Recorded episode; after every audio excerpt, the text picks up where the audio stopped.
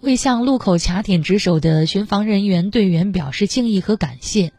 昨天上午，中原区特战救援队的爱心志愿者驱车先后来到桐柏路颍河路口、陇海路文化宫路口，为正在值守的防控人员送去了暖心的红梨姜汤，并叮嘱他们执勤时多喝红梨姜汤水，驱寒杀菌，保重身体。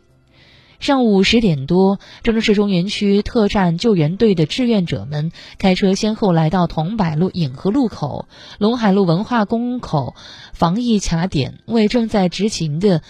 人员灵山寨巡防队员送上一壶可口的红梨姜汤水。现场巡防队员对爱心志愿者的暖心善举连声道谢。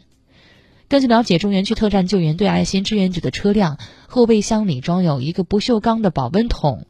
里面的红梨姜汤水是由郑州一家爱心幼儿园熬制的，